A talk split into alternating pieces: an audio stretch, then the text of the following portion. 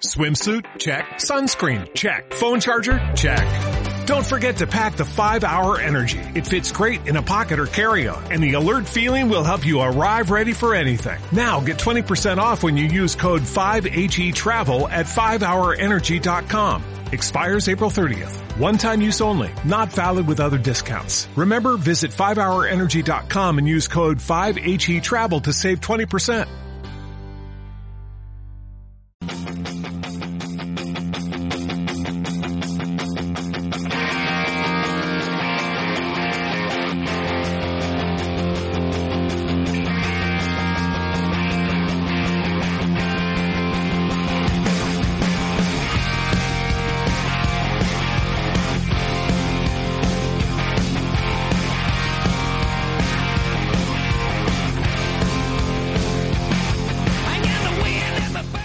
Buenas tardes a todos los oyentes, bienvenidos al Café Cuántico, un programa sobre ciencia al alcance de todos. Les esperamos todos los jueves en directo a las 5 en punto. Ustedes preparan el café que nosotros ponemos la cuántica.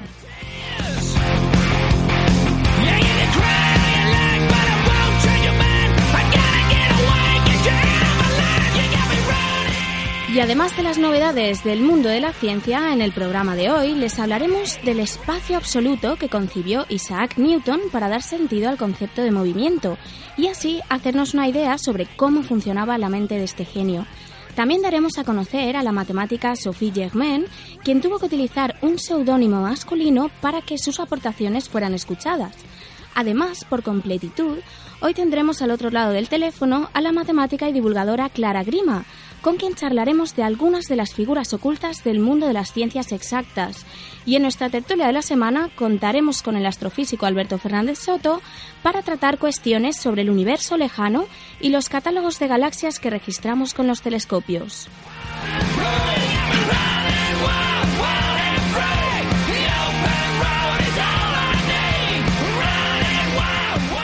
Bien, les habla Elena Denia y les dejo con la sección de noticias con mis compañeros Antonio Sánchez. Muy buenas tardes, Antonio. Muy buenas tardes, Elena. Y con Fernando Cervera. Buenas tardes, Fernando. Buenas tardes, eh, Elena. Estimados oyentes cuánticos, sean bienvenidos una semana más a la hora de ciencia más amena, rigurosa y entretenida. En una semana en la que la emisión de nuestro programa no es la única efeméride científica de relevancia, y es que ayer se cumplieron 453 años del nacimiento de Galileo Galilei, que de entre muchas cosas destacó como astrónomo, físico y matemático. Inventó el telescopio a través del cual observó los cráteres lunares y las lunas de Júpiter, entre otros fenómenos astronómicos, y fue un gran defensor del modelo heliocéntrico.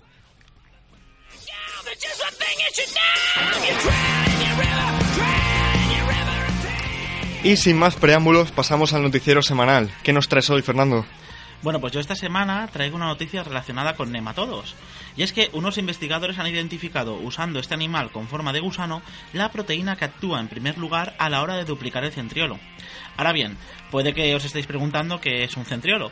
Pues bueno, es una estructura muy pequeña y además un componente imprescindible para la maquinaria biológica que organiza la división celular en animales. Bueno, pues la proteína SAS7, que así es como se llama, es un regulador de la duplicación del centriolo, el ensamblaje y su elongación. Bueno, pues cuando se altera esta proteína, la división celular sufre anomalías como las que se encuentran, por ejemplo, en algunas enfermedades como el cáncer. Bueno, y para para poner la guinda, como dijo Rufals, eh, Rudolf Virchow eh, a mediados del siglo XIX, eh, omnis célula que es una célula, eh, es una frase muy famosa dentro del mundo de la biología, que traducida del latín viene a decir que toda célula viene de otra célula. Y para que eso ocurra en animales, eh, pues se necesitan los centriolos. Y ahora, gracias a este descubrimiento, estamos más cerca de comprender cómo funcionan y se duplican.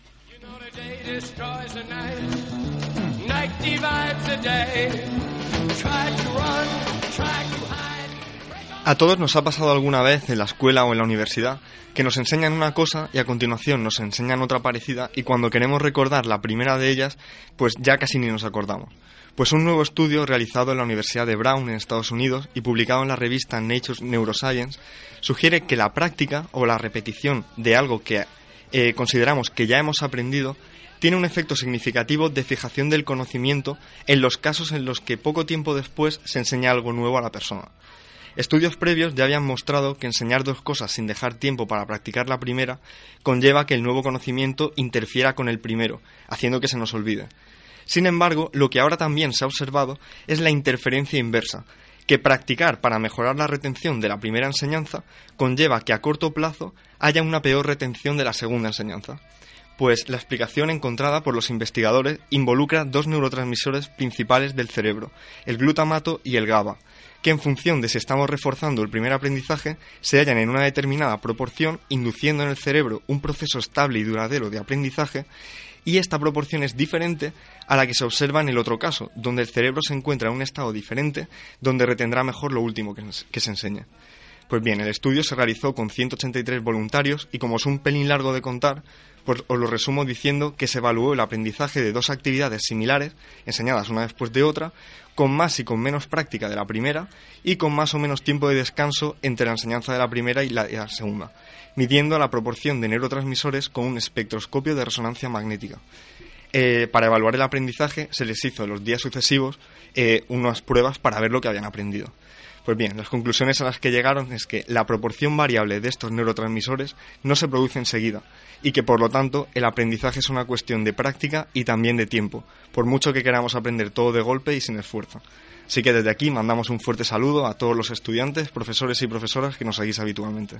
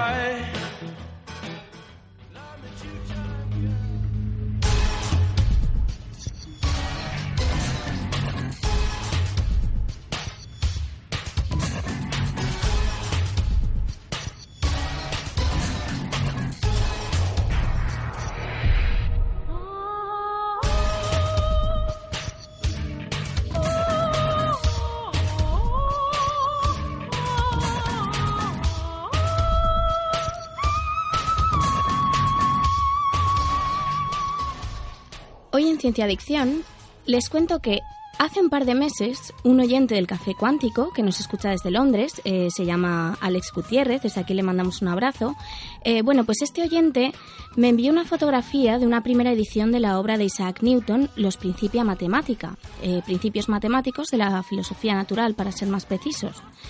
Y bueno, y eso me hizo pensar en que hemos visto la portada de esta obra insigne en numerosas ocasiones, eh, ya, ya fuera en libros de texto o en blogs y lugares similares, y siempre aparece eh, con ese tono amarillento y esas letras grandes que vienen escritas en latín, abajo el nombre del autor y su filiación al Trinity College de Cambridge.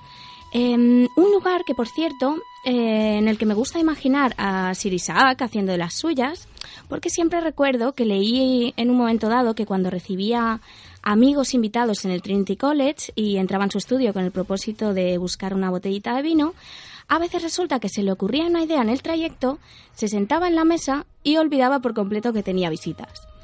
Bueno, en fin, eh, aparte de esta anécdota, eh, pensando en su obra, se me ocurrió que tal vez podrías eh, echarle un vistazo a los contenidos de ese libro casi celestial o endiosado y recuperar algo jugoso o al menos terrenal para el café cuántico. Porque aunque estas obras suelen intimidarnos de alguna forma, lo cierto es que son abordables cuando uno lo intenta y además es interesante interaccionar de forma directa con el pensamiento de un genio. Y bueno, y como era de esperar, a veces el lenguaje eh, resulta algo farragoso de descifrar, pero más por su carácter filosófico que por estar concebido más de 300 años atrás en el tiempo.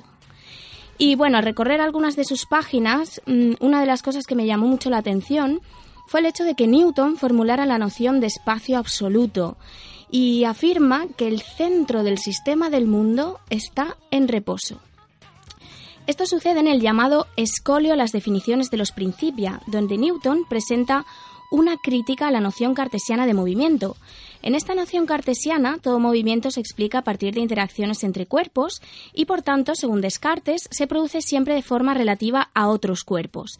Es decir, un espacio ocupa otro porque el anterior se ha movido de su lugar y así indefinidamente, ya sea un objeto o fragmentos de aire. Pero el movimiento verdadero absoluto, según Newton, es movimiento relativo al espacio absoluto. Fíjense en que está situando un sistema de referencia inmóvil que es el del espacio absoluto, entendido como una estructura tridimensional euclídea que perdura en el tiempo. Y el tiempo es un tiempo absoluto, en el que los eventos están completamente ordenados por el transcurso de los segundos. Textualmente, él dice en este libro que el tiempo absoluto fluye uniformemente en sí y por su propia naturaleza, sin relación a nada externo. Bien, pues para demostrar que, la definición cartesiana de movimiento no es consistente con su dinámica, es decir, con la dinámica del movimiento en sí, em, o dicho de otro modo, que existe un espacio absoluto y es posible que los cuerpos se, se muevan respecto a este, Newton propone un experimento a modo de ejemplo que consiste en lo siguiente. Imaginen que colgamos un cubo de un hilo muy largo y lo hacemos girar incesantemente hasta que el hilo se tuerce sobre sí mismo y queda muy rígido, contraído, así apretadito. Em, entonces llenamos este cubo de agua y de un empujón en sentido opuesto lo dejamos girar libremente, ¿no? Y, de forma natural se mantiene el movimiento rotatorio, a medida que se relaja el hilo, por supuesto. Entonces Newton entiende que al principio la superficie del agua se mantendría plana.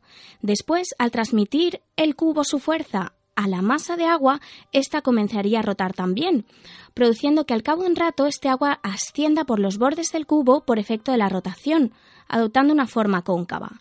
Y en un momento dado el agua rotará efectuando sus revoluciones en tiempos iguales a las del cubo, por lo tanto estará reposando relativamente respecto a él.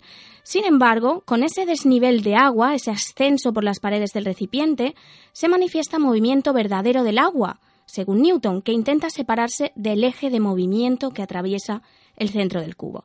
Es decir, lo que Newton pretende ilustrar es que se puede detectar el movimiento absoluto cuando existe rotación, ya que si el movimiento circular fuera relativo no aparecerían estas fuerzas que hacen que el agua forme un pequeño remolino dentro del cubo.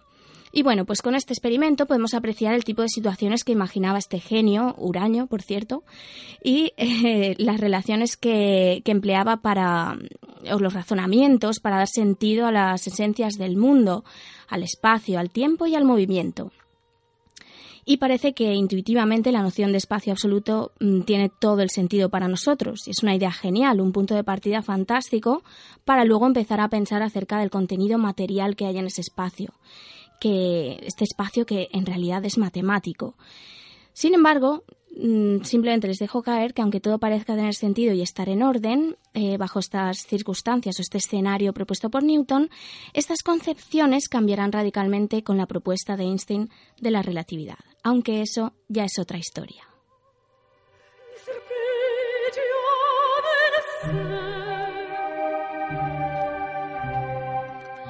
Y ahora les dejo con el poema de la semana, que trata sobre el cosmos y viene escrito por Andrés Martínez Morte, que es un poeta valenciano muy joven y que reside muy cerca de aquí, de esta emisora de radio, en Paterna.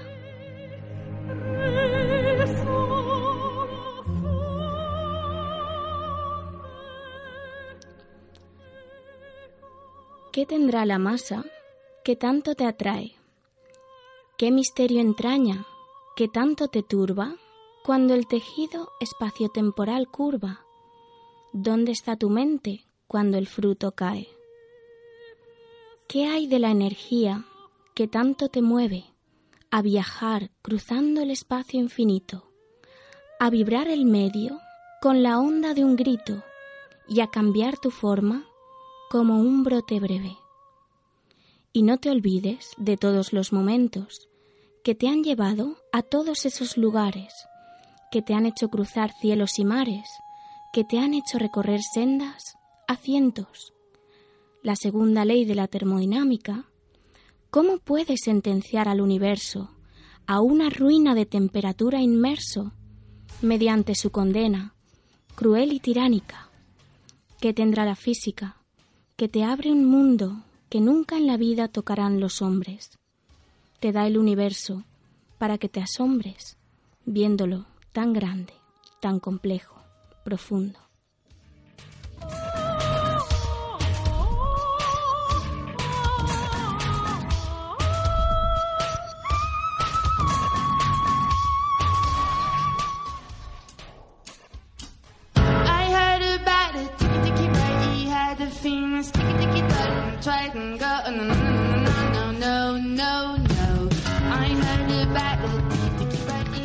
Y una semana más corre en Tiempos de Ciencia, la sección en la, en la, que recuperamos algunos pasajes de la historia de las diferentes ciencias que consideramos que valen la pena ser contados.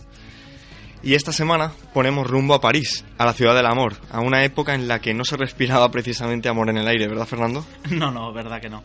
Eh, pues como dices, viajamos al siglo XVIII a la casa de Marie Madeleine Germain y Ambroise François Germain, en concreto al 1 de abril de 1776.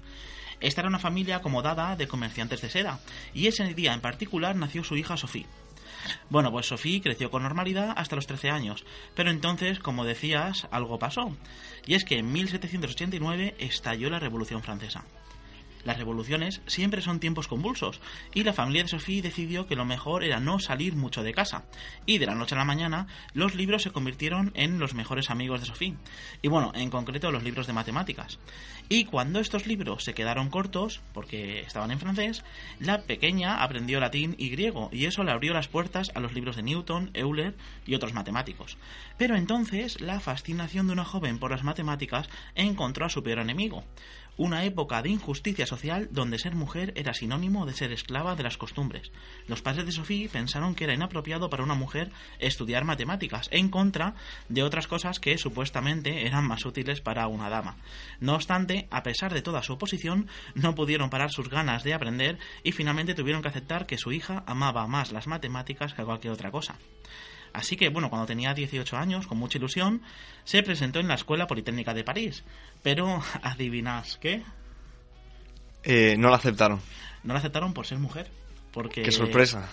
Porque no aceptaban a mujeres. No obstante, pidió acceso a las notas de las conferencias impartidas y se hizo pasar por hombre en sus cartas para mandar trabajos y preguntas al matemático Joseph Louis Lagrange. Eh, cuando el matemático apreció una gran brillantez en la mente de su alumna, bueno, eh, eh, para él su alumno aventajado, le pidió una reunión y allí Sophie tuvo que desvelar su auténtica identidad. Pero a Lagrange no le importó su sexo y se convirtió en su mentor. Y a partir de aquí la historia es tuya. Pues sí, Sophie Germain no solo demostró un interés en las matemáticas, sino que fue más allá haciendo grandes aportaciones que no pasaron para nada desapercibidas entre los matemáticos de la época. Y es que, su primera gran pasión fue la teoría de números. Y tras leer y estudiar el ensayo sobre la teoría de números de Adrien-Marie Legendre, comenzaría un contacto por carta con él, ¿vale? En el que ella le hacía llegar algunos de sus resultados. Resultados que, por cierto, incluiría este en la segunda edición de su obra. Pues bien, entre sus muchas contribuciones a la teoría de números se encuentran los números primos de Sophie Germain, que son aquellos que, multiplicados por 2 y sumándoles 1, dan como resultado otro número primo. Por ejemplo, el 2. 2 por 2, 4 más 1, 5. Pues el 2 sería un número primo de Sophie Germain. El 3 también, pero el 7, por ejemplo, no lo sería. Pues bien, aún no está probado que existan infinitos números primos de Sophie Germain, que por cierto además estos números tienen gran importancia en la criptografía, y con los cuales ella intentó probar además otro de los grandes desafíos matemáticos de su tiempo, el último teorema de Fermat. Pues bien, en este tema sus contribuciones fueron muy importantes y también les escribió sobre esto a Carl Friedrich Gauss, otro de los grandes matemáticos de la época. Y bien, o sea, demostró eh, la validez del teorema para potencias menores que 100, aunque en verdad posteriormente se demostró que su método también valía para potencias impares menores que 1000, ¿vale? Potencias impares siempre. Pues bien, o sea, el último teorema de Fermat, así rápidamente, es como el teorema de Pitágoras, pero eh, con potencias en vez de ser el cuadrado, que sean cualquier otro número entero mayor que 2. Y igual que 2 al cuadrado más 3 al cuadrado es 5 al cuadrado, pues el último teorema de Fermat dice que no existe ninguno, eh, pero ningún número eh, natural que cumpla como el 2, el 3 y el 5, pero con, cuando la potencia es mayor que 2. Bueno, pues bien, o sea, también decir que en esta época no existían los premios Nobel ni la medalla Fields. Sin embargo, la Academia de Ciencias de París lanzó un reto a la comunidad científica, que se otorgaría un premio de 3.000 francos a quien explicara matemáticamente el patrón de figuras que se observaba cuando se echaba arena encima de una placa metálica y a esta se le hacía vibrar con un arco de violín. ¿Vale? A esto se le conoce como las figuras de Chladni y fue investigando sobre esto cuando yo conocí a Sophie Germain y tras dos intentos fallidos, en 1816 envió un trabajo firmado por ella con su nombre, sin seudónimos, con la ecuación que más se aproximaba a lo que se observaba, y le fue otorgado el premio. Y bueno, esta no fue la única aportación de Sofía Germain, o sea, hay muchas más, pero bueno, esto ya es cosa vuestra seguir ampliando. Yo como reflexión de esta historia, a veces me hago una pregunta y es ¿a cuántas personas que podrían haber cambiado nuestro mundo hemos abandonado a su suerte? Y ya no solo por el hecho de ser mujer, sino por ser de la raza equivocada, de la clase social equivocada, o por tener las ideas políticas equivocadas, ¿no? Siempre todo entre comillas. Supongo que nunca lo sabremos.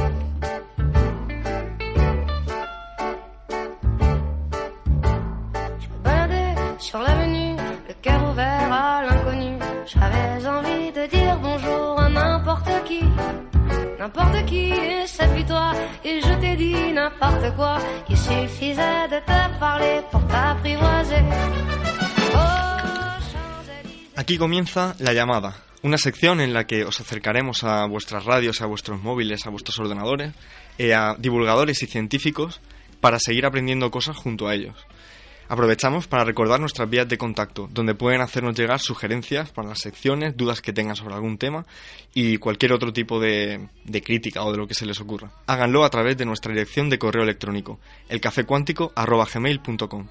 Y recuerden que también pueden seguirnos a través de nuestras redes sociales, donde nos encontrarán como en el Café Cuántico, tanto en Facebook como en Twitter.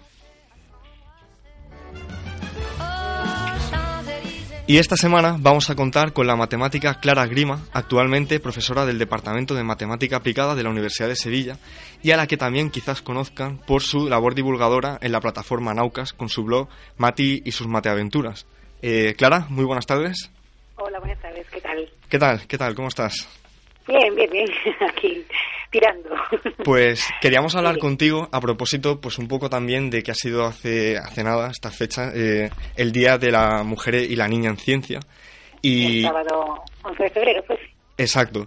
Y un poco, pues, queríamos aprovechar para hablar sobre mujeres matemáticas. Y, pues, hemos pensado en ti y queríamos preguntarte si tu vocación por las matemáticas parte por casualidad de alguna mujer matemática del pasado.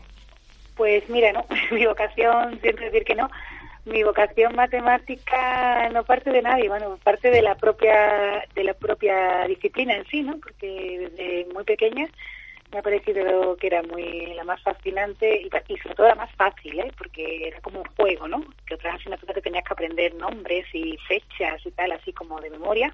Bueno, sin el cómo, de memoria. y, y en las matemáticas no, la matemática era un juego, tú aprendías las reglas, la lógica y jugabas. Y entonces recuerdo que la primera vez que despejé una X en una ecuación simple de lineal de primer orden, o sea, tipo 7X más 4 igual a lo que fuera, pues sentí una emoción muy muy fuerte de wow, lo he conseguido y, desde entonces pues yo creo que bueno ya de, incluso antes pues, estaba enamorada de las matemáticas pero no he tenido y de, alguna forma de alguna forma te, te han potenciado eh, que siguieses una trayectoria por esta por este camino de, de, las matemáticas o de las ciencias exactas o te has visto alguna vez en alguna dificultad de este estilo? Por, por mi sexo. Sí, o sea, por ser mujer. no, no, no, para nada. O sea, tengo que, en mi experiencia también es matemática es un área que dentro de la ciencia es un poco especial en el sentido de que pues que hay mm, casi tantas mujeres como hombres digamos en España ¿eh? en otros países no porque en otros países cuando yo he ido a un congreso me he sentido solita vale, vale. pero en España la o sea por ejemplo en mi departamento de matemática aplicada 1 eh, casi no sé si 50% 50% pero muy o sea, muy, eh, muy igualado. Lo que sí es cierto que en mi área, o sea, que entonces yo no me he sentido nunca ni, o sea, ni presionada negativamente ni positivamente, ¿no? Ni tampoco he sentido el paternalismo de, ah, como es una chica, pues se lo vamos a poner más fácil.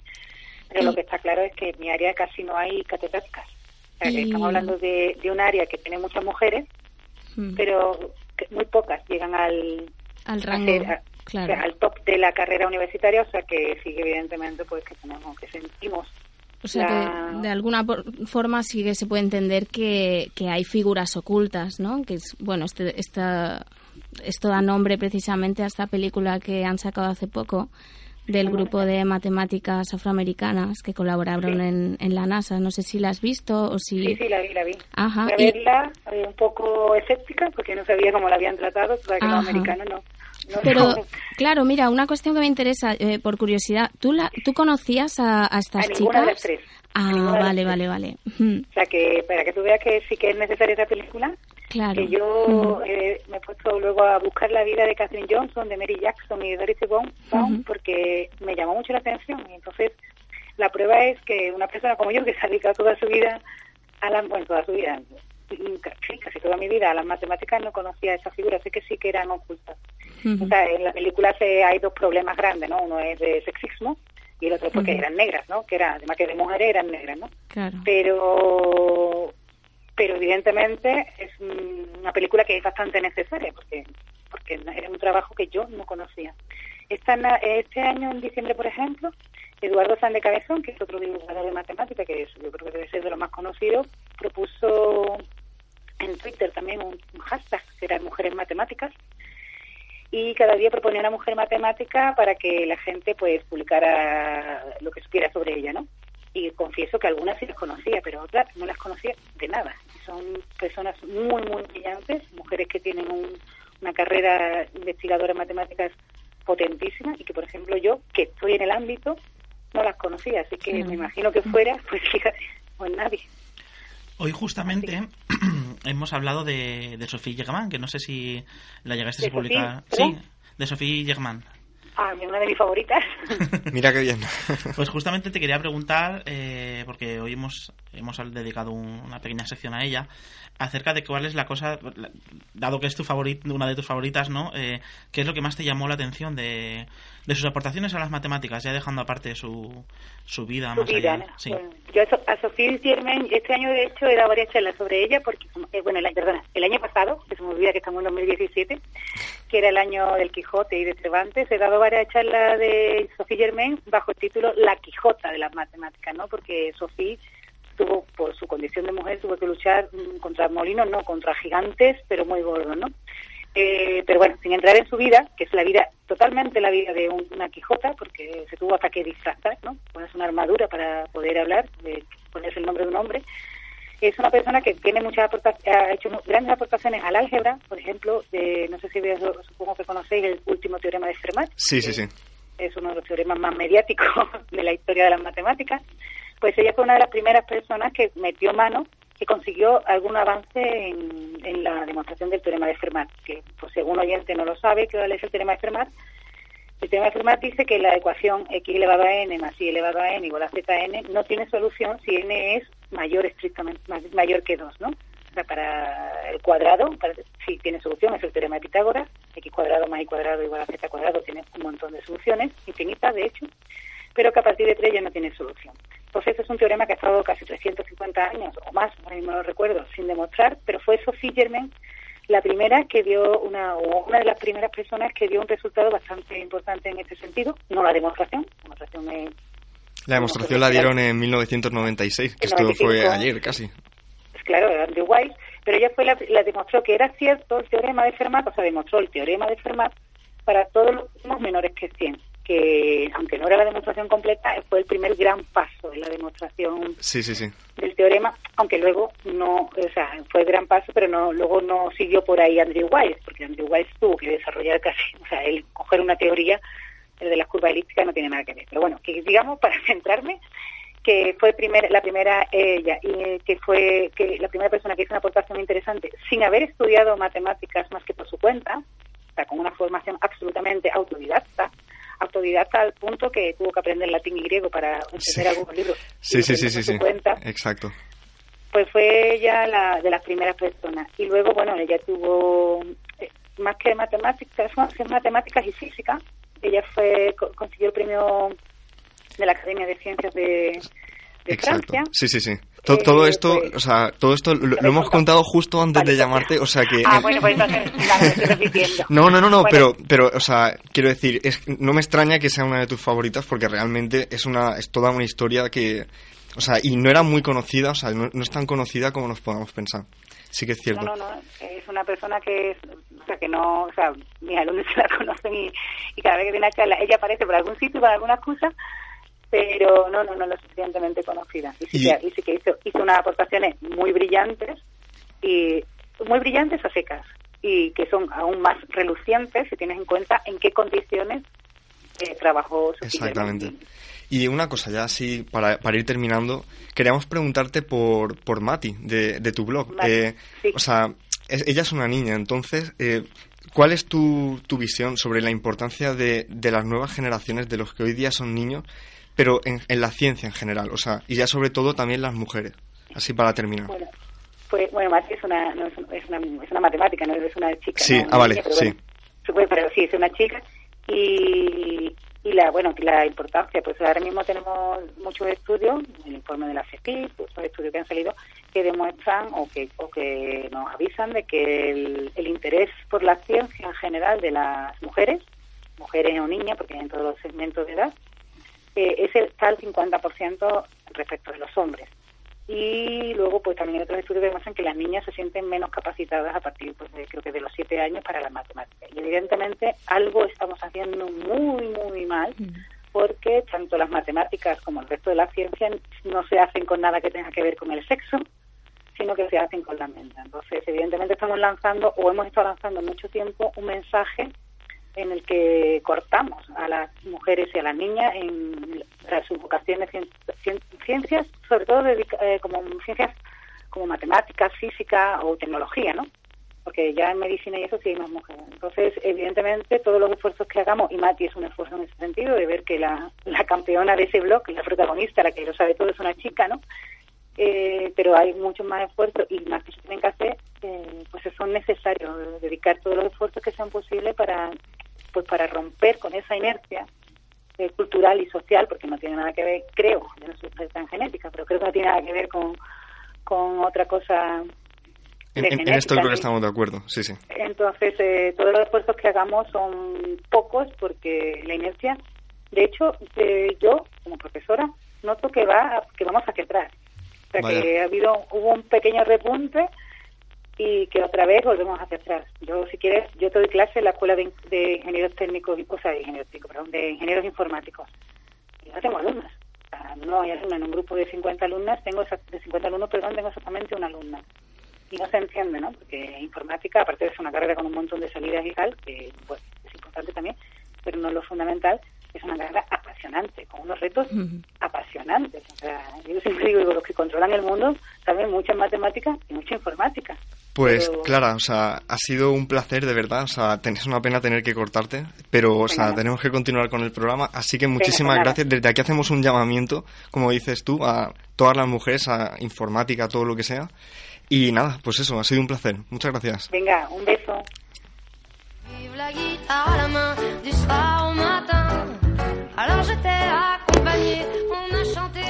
Y ahora les dejamos con la canción de la semana enviada por Miguel de la Sierra a propósito de la campaña de crowdfunding. La canción es Rocket Queen de Guns N' Roses. Que la disfruten.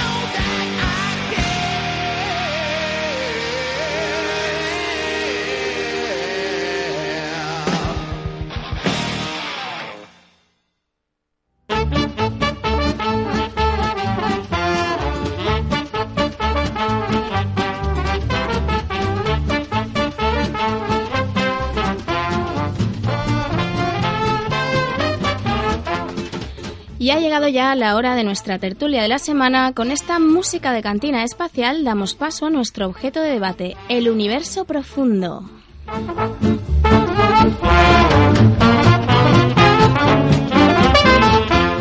Y bien, para ello hoy tenemos con nosotros eh, a Alberto Fernández Soto, que es astrofísico en el Observatorio Astronómico de la Universidad de Valencia, eh, también científico del Consejo Superior de Investigaciones Científicas y divulgador de la ciencia. Muy buenas tardes, Alberto. Hola, buenas tardes. Bien, pues eh, para abrir la tertulia me gustaría comentar que recientemente se publicó un artículo en el que se afirmaba que había al menos dos billones de galaxias en el universo observable. Bien, entonces a, mí me gustaría mm, aquí tratar dos cuestiones. Aclarar, por un lado, qué es el universo observable y, por otro lado, eh, pues saber un poco cómo se toman esas medidas, cómo se construyen esos catálogos de galaxias. Muy bien, pues a ver, vamos por partes. El universo observable es un concepto relativamente fácil de entender si uno piensa que el universo no ha sido infinito en el tiempo, no ha existido siempre, sino que hoy creemos que el universo tuvo un principio, hace aproximadamente 13.800 millones de años. Entonces, aunque el universo, creemos otra vez, que es infinito en el espacio, hay muchas zonas de ese espacio cuya luz no ha tenido tiempo de llegar hasta nosotros, porque la luz viaja a una velocidad finita. Exactamente igual que pues, el sonido, por ejemplo, tarda 300, eh, perdón, un segundo en recorrer 300 metros, tres segundos en recorrer un kilómetro. La luz pasa lo mismo, lo que pasa es que la luz es muchísimo más rápida. La luz recorre 300.000 kilómetros cada segundo. Entonces, por ejemplo, la, galaxia de Andrómeda, que es la galaxia decentemente grande más cercana a nosotros, su luz tarda en llegarnos aproximadamente dos, años y, dos millones de años y medio. Galaxias un poquito más lejanas, pero todavía relativamente próximas en el sentido cósmico, pueden, su luz puede haber tardado 100 millones de años en llegar. Y así, según te vas alejando más y más, acabas llegando a objetos cuya luz ha tardado, por ejemplo, 13.000 millones de años en llegar a nosotros. Eso quiere decir que estás viéndolas ya como eran al poquito de haber nacido el universo. Por tanto, llegará un momento en el que habrá objetos tan lejanos que su luz todavía está viajando hacia aquí, pero no ha llegado. Eso define una esfera que se llama la esfera del universo observable, que es todo el trozo de universo que nosotros podemos ver desde nuestra posición. En realidad, intuitivamente, y aquí me voy a meter en un jardín, uno pensaría que esa esfera entonces tiene un radio de 13.800 millones de años luz, que es la distancia que la luz ha viajado en 13.800 millones de años. Muy bien. Pero. Pero es mentira porque el universo se está expandiendo. Con lo Ah. cual, durante este tiempo, esa esfera además ha ido estirándose. Y aunque es un poco complicado hablar de medidas, una medida aproximada podría ser que realmente esa esfera tiene como unos, creo que son unos 60.000 millones de años luz de radio. Hasta ahí podemos ver, más allá de ahí no podemos ver. No realmente porque haya ningún fenómeno, ninguna barrera, simplemente porque la luz no ha llegado todavía. Entonces, ¿cómo, preguntabas que es la otra parte, voy a volver atrás, ¿cómo hacemos para contar cuántas galaxias hay ahí dentro? Bueno, pues eso evidentemente es imposible. No tenemos la posibilidad de hacer un contaje de todas las galaxias del universo. Pero podemos hacer lo que se hace, por ejemplo, cuando te hacen un análisis de sangre. Te cogen una muestra pequeñita de sangre, en- te cuentan cuántos glóbulos rojos se ven en el campo del microscopio y extrapolan eso a todo el cuerpo. Nosotros hacemos cosas parecidas. Se coge un telescopio muy grande, muy potente, y se observa un trocito muy pequeño del cielo y se intentan contar todas las galaxias. Claro, va a quedar siempre alguna suficientemente minúscula que emite muy poquita luz que no veas. Tendrás que extrapolar un poquito y e- echar unas cuentas más o menos cuidadosas. Pero si extrapolas tanto a las que no puedes ver porque son demasiado poco luminosas como a todo el resto del cielo, acabas teniendo un número aproximado que puede ser más o menos razonable. Y, Por ejemplo, pues esos dos billones, habías dicho. Dos billones. Serán sí, billones de los nuestros, ¿verdad? Dos Billones millones de millones. Sí, de los nuestros, sí. efectivamente. Es que me Sí, parecían sí, sí. pocas. Sí, sí, sí. sí. Hay alguna que se perdía por ahí. Exacto, exacto. Sí, sí, algo, algo fallaba. Sí, pues eso, son. O sea, al final, evidentemente, todo esto contiene muchísimos cálculos en los que hay que asumir muchas cosas y, bueno, pues. y aproximar muchas cosas, pero la idea, la idea es esa. Son todo aproximaciones, vale. Sí. Y entonces, eh, ¿qué proyectos eh, hay ahora en marcha para, para, hacer, para construir estos catálogos de galaxias o, o en los que tú mismo estés participando? Pues las, los primeros proyectos que se hicieron para realmente hacer imágenes muy profundas de pequeños trocitos de cielo, como yo decía antes, pues son los famosos, seguro que habéis oído hablar de ellos, los campos profundos de Hubble. Se cogió el telescopio espacial Hubble, eh, que tiene una cámara que tiene un campo pues muy pequeñito, de hecho mucho más pequeño que, que la luna llena en el cielo, por ejemplo. De hecho podrías meter, creo que son como 100 campos profundos de Hubble en la luna llena, realmente es un trozo muy pequeñito.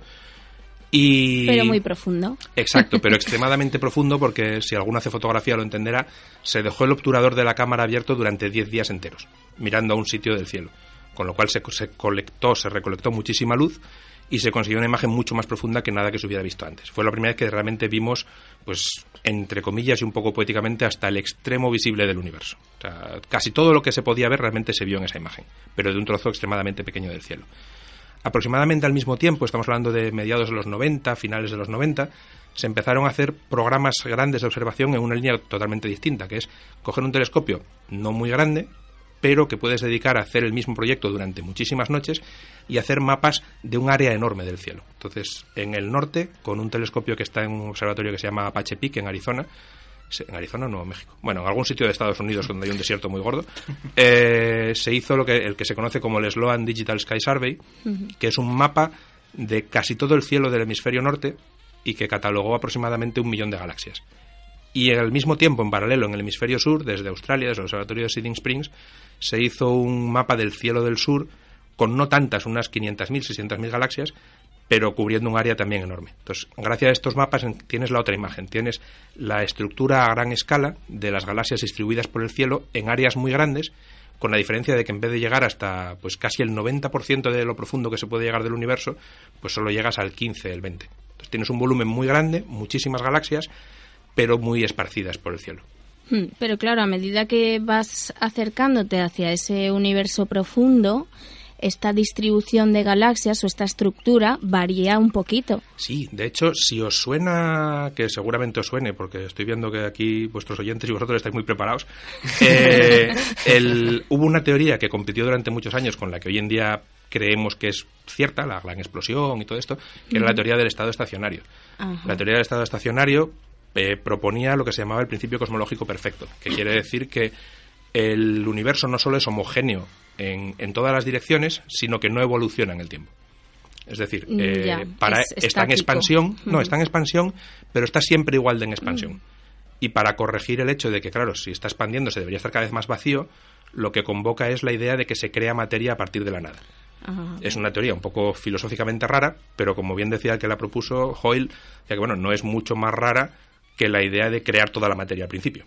Simplemente sería como una especie de creación continua y con eso lo que consigue es que el universo hace 100.000 millones de años era igual que ahora. Bueno, pues una de las cosas que tumbó la teoría del estado estacionario es precisamente que cuando miramos objetos realmente lejanos vemos que el universo no era igual justamente como acabas de decir, hace mil millones de años o hace cinco mil millones de años que ahora. Y esto es lo que se llama el modelo estándar cosmológico ¿no? actual, el del Big Bang.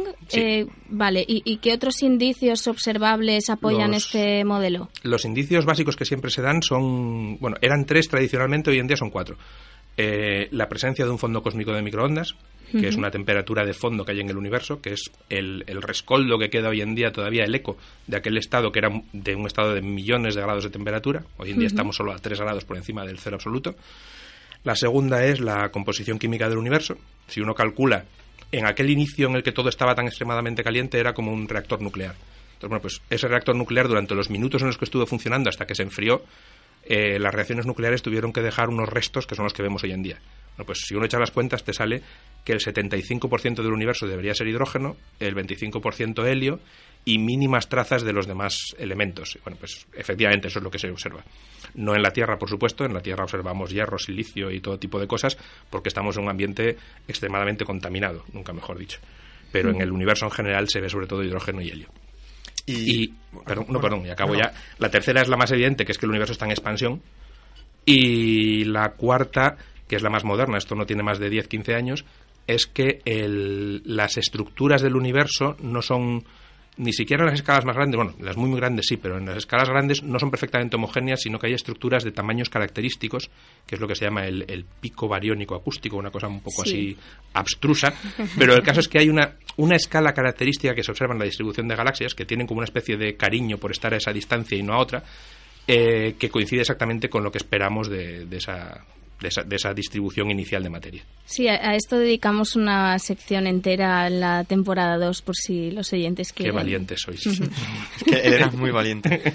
Yo un poco por, o sea, por el tema de los catálogos de galaxias, o sea, es una pregunta que puede parecer tonta, pero ¿qué es lo que caracteriza a una galaxia? Cuando se hace un catálogo de ellas, o sea, ¿cuáles son los parámetros que uno puede medir eh, de una galaxia? por ejemplo, imagino que el diámetro o el tamaño, la distancia también, ¿no? Muy bien, pues ahí hay un problema que es el problema básico de la astronomía, pero más no de ahora, sino desde hace 300 años. Tú cuando haces una foto del cielo, tú ves puntitos. Y de los puntitos tú puedes medir, por ejemplo, su brillo y su posición con mucha precisión, eso sí, eh, en coordenadas de, bueno, como si fuera, en astronomía se llaman ascensión recta y declinación, sería longitud y latitud en el cielo, básicamente. El problema es que tú no tienes en principio la tercera dimensión, no sabes a qué distancia está. Con lo cual, todas las magnitudes que quieres medir realmente interesantes de una estrella o de una galaxia, por ejemplo, su tamaño, su brillo, la energía que emite, todo eso depende de la distancia. Con lo cual, hasta que no tienes una estimación de la distancia, estás vendido, o sea, no, sabes apenas nada. Entonces, bueno, pues, de hecho, una de, los, de las cosas en las que yo he trabajado más durante muchos años es en intentar desarrollar métodos para medir distancias a objetos celestes sin usar espectroscopía. Usar espectroscopía es como la llave que te permite medirlo bien, bien, bien, con mucha precisión, pero es una herramienta que, como saben todos los astrónomos, es extremadamente cara. O sea, hacer espectros es muy difícil, es muy costoso, requiere o telescopios muy grandes o objetos muy brillantes y hay que intentar conseguir medir distancias sin, sin recurrir a espectros. Y eso es una de las herramientas clave. Por ejemplo, lo que yo contaba ahora de tanto el SLOAN como el, el no he dicho el nombre de otro proyecto, el Two Degree Field Survey, son proyectos que hacían espectroscopía. Y por eso se quedaron en esos un millón de galaxias, medio millón de galaxias, que ya es una burrada. Pero ellos detectaron galaxias sin llegar a tomar espectros de ellas para del orden de 100, 150, 200 millones de galaxias. Si solo puedes hacer espectroscopía pues del 1% a lo mejor. Del resto tienes que conformarte con, saber su posición en el cielo, pero no su distancia. bueno, si damos un salto, Hoy en día estamos desarrollando proyectos nuevos, por ejemplo uno justo aquí al ladito, en, la Sierra de Jabalambre, cuya, cuya idea es aplicar estas técnicas de medir distancias sin espectros a escala industrial. O sea, vamos a hacer un proyecto que va a tener un telescopio dedicado en exclusiva durante ocho años para medir distancias de esta manera basada en fotos a aproximadamente 300 millones de galaxias.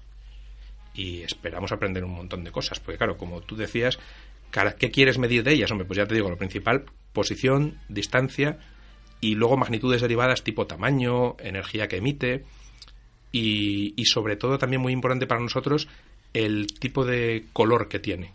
Una galaxia puede tener, por ejemplo, si, si está formando estrellas muy activamente, su color es azul, porque las estrellas jóvenes son azules.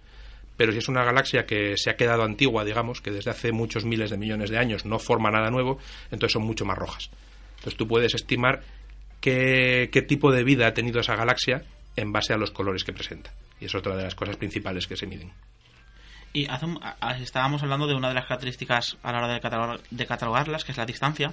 Claro, entiendo que contra más cerca estén del, del límite observable que comentabas antes, entiendo que lo que vemos es una imagen más envejecida de lo que eh, más joven de lo que exacto. eh, más joven de lo que tal pues, cual tal cual así es. Entonces mi pregunta es existen como por así decirlo por hacer una analogía absurda eh, como capas de cebolla en cuanto a la antigüedad desde el punto de origen de, de todo se puede se hacen ese tipo de estudios en cuanto a perfecto tal cual esa es la idea cuando haces uno de estos surveys, sobre todo los surveys más profundos, los que, como decía antes, por ejemplo, pensad en el Hubble Deep Field, que llegas hasta el 90% de la distancia desde aquí hasta, hasta el borde observable del universo. Tú puedes coger las galaxias que están en el último 10%, compararlas con el 10% siguiente, el 10% siguiente, hasta llegar a las más cercanas. Y lo que tienes es una película. O sea, tú no puedes ver evolucionar una galaxia, pero puedes ver evolucionar la población de galaxias.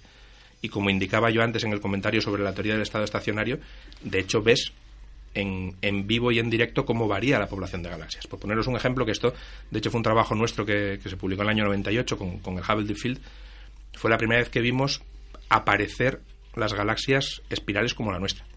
Tú coges, por ejemplo, la población de galaxias que hay en el Hubble Deep Field y las cercanas están dominadas por, bueno, si, si habéis visto imágenes de, de, galaxias de las que se ponen siempre bonitas, están las espirales y las elípticas.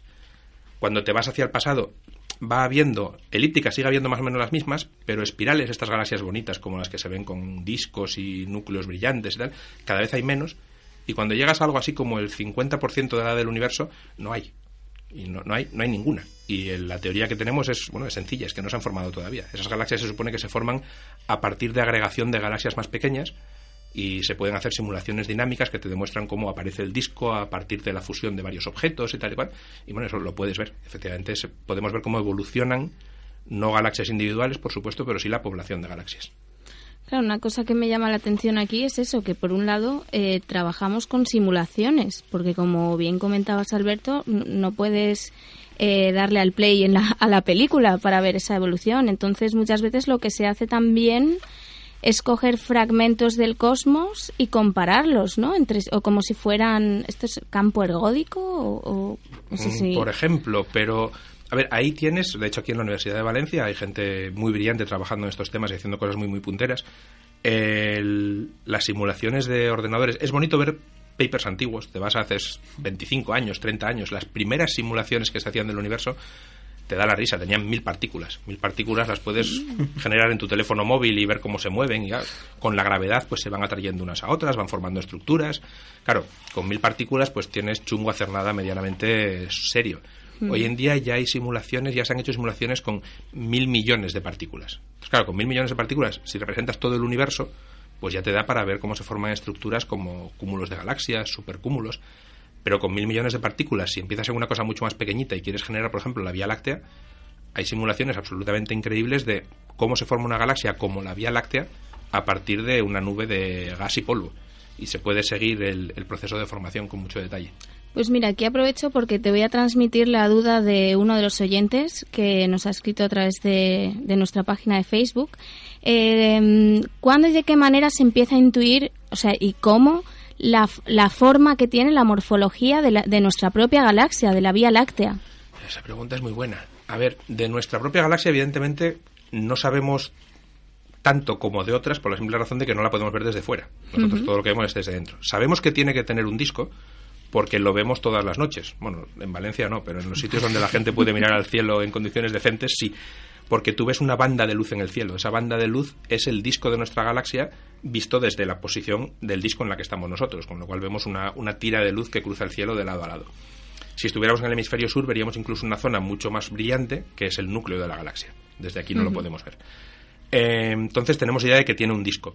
¿Qué estructura tiene ese disco? Eh, por ejemplo, saber si tiene brazos como algunas galaxias espirales o, es un disco sin brazos, que también algunas son de ese tipo, es mucho más complicado y lo han conseguido la gente en base a medidas de velocidad de grupos de estrellas. Tú puedes ver, midiendo la velocidad de muchas estrellas y de muchas nubes de gas cerca de nosotros, puedes ver que algunas de ellas se mueven como, como en familia. Entonces se deduce que hay estructuras entre comillas, homogéneas o casi diría sólidas, que se están moviendo en conjunto y que son los brazos. Entonces tenemos una idea de que cerca de nuestra zona de la galaxia hay varios brazos y se ve también por la, por la distribución del polvo y del gas, pero por ejemplo del, extremo contrario de la galaxia no tenemos ni idea, no, no, lo hemos visto nunca, no sabemos cómo es. Pues, o sea, es curioso que siendo nuestra galaxia la que tenemos más cerca, se están haciendo estudios de, para buscar y catalogar tanto y sea difícil saber eh, sobre nuestra propia galaxia. Sí, es, un, es, un, poco... Chocante. Sí. Que conste que también yo estoy... A ver, aquí hay que hablar... Porque, de hecho, o sea, perdona que te interrumpa, puede ser que hace no mucho se haya descubierto que, como que la, Vía Láctea tiene un brazo más del que se pensaba o algo así. Tiene, tiene que ver. Sí, sí, es posible. Yo estos temas no los sigo de cerca, pero es perfectamente posible porque se sabe cada vez más, pues igual que yo estoy hablando de estos mapas de cientos de miles de galaxias, también hay mapas de cientos de miles de estrellas de nuestra propia galaxia, que se estudian con mucho detalle y permiten medir este tipo de cosas, estructuras, movimientos. A ver, eh, como en casi todas las profesiones, aquí hay bandas. Yo soy de la banda de los extragalácticos, entonces si pudiera borrar la galaxia del cielo, la borraría, porque la galaxia está molestando, simplemente está tapando cosas. Vaya. Si estuvieras hablando con un astrónomo estelar, pues estaría hablando de la importancia de medir la posición de las estrellas en mucho detalle, etcétera. Bueno, el, uno de los proyectos más excitantes de la astronomía ahora mismo no es extragaláctico, sino que es estrictamente galáctico, es Gaia. Hmm. Gaia es un satélite europeo que va a medir posiciones y velocidades creo recordar que de, varios cientos de millones de estrellas de nuestra galaxia. Aproximadamente del 1% de las, de las estrellas de nuestra galaxia. Que suena poco el 1%, pero es una burrada. Nuestra mm. galaxia tiene muchísimas estrellas. Y eso va a permitir medir con muchísimo más detalle todas estas cosas de la estructura de nuestro entorno local, por ejemplo. Y como astrofísico extragaláctico, eh, yo tengo una pregunta porque, eh, vamos a ver, me viene a la cabeza toda esta cuestión de los parámetros cosmológicos y la posibilidad de que varíen con el tiempo. ¿Esto eh, sucede? O sea, ¿hay alguna evidencia de esto? ¿Es simple un postulado teórico? A ver, no hay ninguna razón sólida por la cual no deberían variar. Las constantes nadie sabe por qué son constantes, pongámoslo así de sencillo. Eh, hay medidas que otra vez coinciden, mira que casualidad, que es un grupo con los que trabajaba yo cuando estaba en, en Sydney, de gente que ha medido con muchísima precisión, pero con una precisión extrema, las, algunas constantes físicas, en concreto la constante de estructura fina, en objetos muy lejanos del cosmos y han medido su valor hace aproximadamente, pues, en promedio creo que como unos entre 5.000 y 10.000 millones de años. Los valores son extremadamente cercanos a los actuales, pero puede haber una variación en una, como en una parte en 100.000 aproximadamente. Hay medidas que difieren. Algunas sale que puede haberla, otras sale que no. De hecho, incluso hay una medida que hicieron combinando todas que sugiere que quizás lo que hay es una variación espacial. Con lo cual, si miras, si miras hacia objetos en una cierta dirección del cielo, parece que tiene un valor distinto, pero en dirección contraria no. Ah, Entonces podría haber una variación ahí no solo temporal, sino espacial. No se sabe. Eh, es un tema muy, muy apasionante. A los físicos teóricos les encanta, por supuesto. Claro. Sí, porque la constante de estructura fina está íntimamente relacionada con el electromagnetismo Exacto. y el electromagnetismo es básicamente todo, o sea, todos los núcleos, toda la química. Exacto. La, la variación, insisto, es, es ínfima y sabemos que no puede variar mucho más porque, por ejemplo, hemos aplicado la física que entendemos a, a la época del Big Bang y funciona. Con lo cual no puede haber un cambio radical. Pero esta gente lo que hace, por ejemplo, es medir las longitudes de onda de transiciones químicas conocidas, pues qué sé yo, de hidrógeno alfa, no es esa, pero bueno, una cualquiera, a unas a distancias enormes de nosotros, con muchísimos decimales de precisión y además en muchos objetos. Cuando tienes, pues a lo mejor 100 objetos, cada uno de ellos con 100 transiciones, y cada transición la mides con 7 decimales de precisión, pues te permite intentar buscar variaciones mínimas. Y ya os digo, parece que sí que puede haber alguna variación, pero realmente está todavía dentro del margen en el que podría ser un efecto instrumental, no está claro. ¿Y con qué técnica son capaces de hacer estas mediciones? Espectroscopía otra vez. Ajá. es- Obs- Observan cuásares muy lejanos y lo que hacen es ver la absorción que se produce en los espectros de esos cuásares. Y estos cambios en, en estas constantes cosmológicas, eh, ¿cómo podrían afectar en el devenir del universo futuro? Bueno, a ver, sería la, la debacle. Quiero decir, sí, sí, sí, lo, que, lo que acaba de decir aquí tu, tu compañero. Si cambiaran realmente de un- en un valor ya no grande, sino incluso de unos poquitos por ciento, cualquiera de las constantes que conocemos, mm, cambiaría toda la física y la química que conocemos. Como decía algún malvado, la química es física aplicada, al fin y al cabo. Entonces, bueno, pues eh, si, si cambias las constantes del electromagnetismo, te cargas toda la química, por ejemplo. Como si ya fuera fácil analizarlo siendo constante, ahora que varíen también con el tiempo, ¿no? Ya... Efectivamente. O sea que esa es una de las posibilidades de, de uno, bueno, uno de los destinos posibles de, del universo o finales. Podría ser. Yo diría que por, ahí- por ese camino no tiene pinta de que vaya, pero bueno, quién sabe. ¿Quién soy yo para decir nada?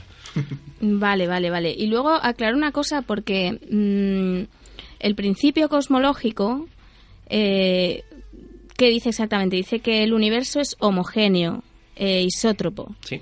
Esto para que los oyentes eh, lo comprendan, porque claro, nosotros mm, no vemos que sea tan homogéneo porque vivimos en esta galaxia y en el sistema, en este sistema planetario y tal.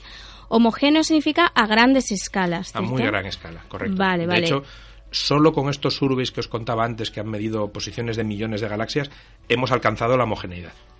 O sea, hemos- Ajá, nosotros vale. vivimos en un pequeño cúmulo de galaxias que incluye Andrómeda y nosotros, que está a su vez dentro de un supercúmulo, que está a su vez dentro de una superestructura enorme, pero cuando te vas a escalas ya más grandes que eso, ya ves que todas las superestructuras se reparten más o menos al azar, ya no hay estructuras mayores todavía. E isótropo que miras en cua- desde cualquier parte de la superficie de nuestro planeta, que siempre encontrarás cosas muy similares. Exacto. vamos. Que estadísticamente no hay ninguna diferencia, de, por ejemplo, pues el cielo del hemisferio norte o el cielo del hemisferio sur. Y este principio, esta concepción, eh, ¿cuándo se establece? ¿Cuándo nos damos cuenta de que esto es así? A ver, ¿O de qué manera? yo creo que el principio cosmológico como tal, eh, creo que eso viene de, vamos, de, de la antigüedad, entre comillas, ¿no? O sea, Ajá. eso, que el universo pueda ser homogéneo. Una vez que asumes el... Bueno, a ver, tienes que perder el, heliocentrismo, por ejemplo, en cierto modo. O sea, no, no, Claro. es que seamos el centro de las esferas. En cuanto tienes un modelo con esferas, ya no es homogéneo, ni isótropo, ni nada que se le parezca. Pero, vamos, a finales del 19 ya se tenía esta idea.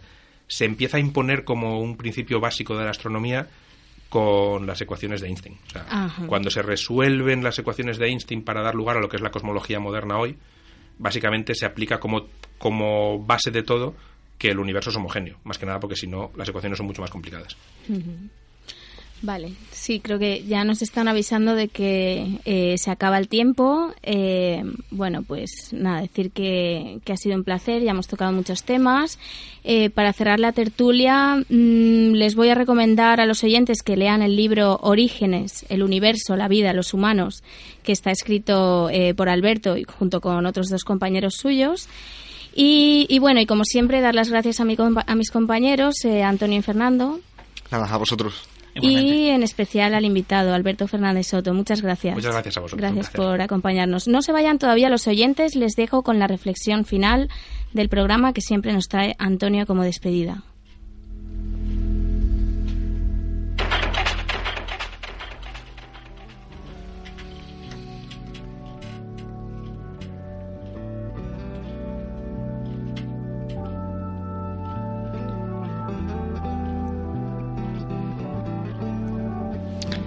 En la vida no hay nada que temer, solo hay que comprender. Esta frase pertenece a una de las grandes científicas del pasado siglo, seguramente la más conocida y valorada, Marie Curie. Y es que, bueno, ya, ya lo hemos estado comentando, pero tras conmemorarse el Día de la Mujer y la Niña en la Ciencia, pues bueno, es un poco compartir la reflexión que también hacía antes Fernando. La idea de cuántas grandes ideas se habrán perdido por el camino por privar a las mujeres de estudiar determinadas ciencias. O sea, no lo hemos llegado a hablar aquí, pero también ver a Rubin eh, fue una gran fue, clave para también entender que hace falta la, materia oscura eh, para entender el movimiento de las estrellas dentro de una galaxia. Así que bueno, por fortuna los tiempos están cambiando y poco a poco se va reduciendo esta brecha, aunque todavía queda mucho por hacer. Y bueno, esto es una labor del conjunto de la sociedad que tantos prejuicios aún tiene y que solo con el esfuerzo y la visibilización de los problemas podemos alcanzar nuevas metas.